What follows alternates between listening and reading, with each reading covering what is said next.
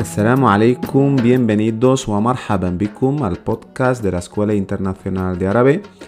Ismi Adam y en este capítulo, como hemos visto que os, os, ha gustado mucho, vamos a seguir con algunas palabras más, en este caso relacionadas con la casa.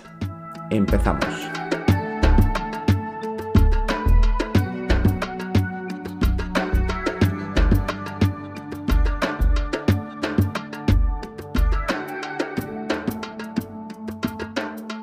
Yo creo que la palabra casa no hace falta decirla porque es una palabra que hemos utilizado bastante en estos podcasts. Pero bueno, por si hay alguien nuevo, voy a repetirla y la palabra es Bates. Bates. Bates. Mi casa. Beiti. Beiti. Beiti. Es verdad que podemos encontrar otras maneras de decir Bates. Por ejemplo, dar, como el verbo dar en español. Y menzil, menzil, que es un poco más complicada. Así que casa es beit y luego también tenemos dar o menzil. Vamos a empezar por las partes de la casa. La primera, yo creo que un poco la más sencilla y a lo mejor la tenemos asociada también a otras cosas, es hammam. Hammam. Hammam.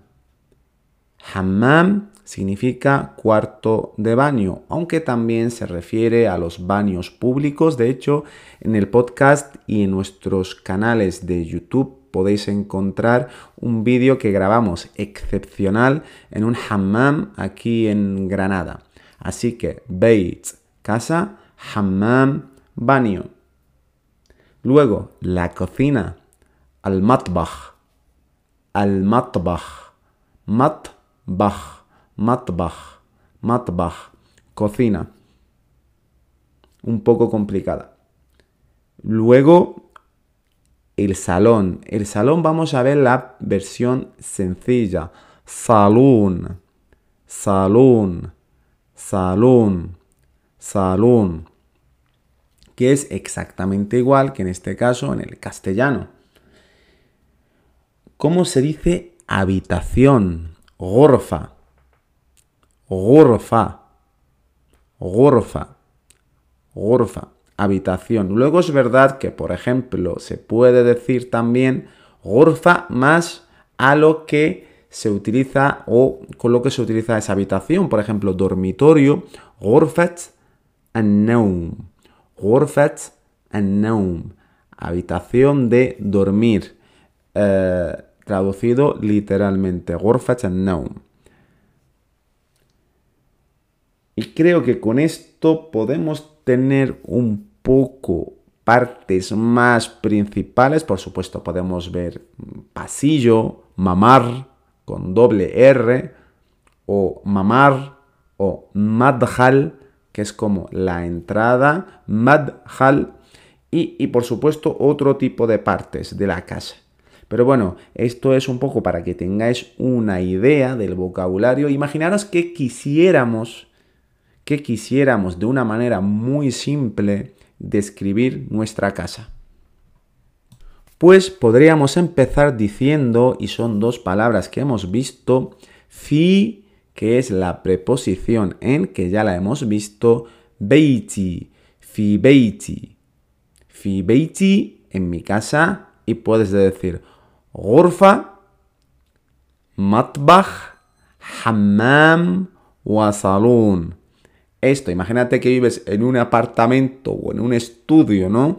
Eh, bueno, más en un apartamento que tienes una habitación, gorfa o gorfa wahida, una habitación, y dices, en mi casa hay, porque el hay no se pone, sino va implícito, fi ghurfati matbach, una cocina, hammam, un baño, salón, un salón, y gorfa, una habitación, sin necesidad de decir una habitación de dormir. Porque normalmente cuando decimos habitación, al igual que en castellano, se da por hecho que nos referimos a dormitorios. Así que lo voy a decir muy rápido.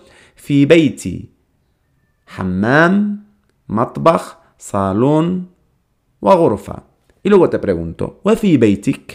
Y en tu casa, evidentemente esto se puede completar con muchas palabras mucho más complejas pero así podemos expresarnos de una manera prácticamente perfecta que nos van a entender sin ningún tipo de problema.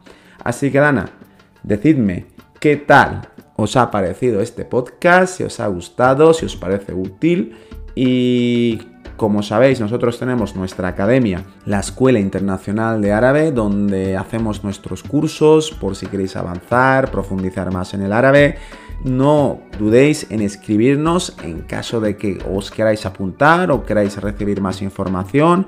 Luego también eh, es verdad que el podcast es algo más auditivo, pero esto podéis complementarlo con contenido que ponemos en nuestras redes sociales, Instagram principalmente, pero también en TikTok o en Facebook, depende de qué red social utilicéis más. Así que nada, muchísimas gracias y os esperamos en el siguiente podcast.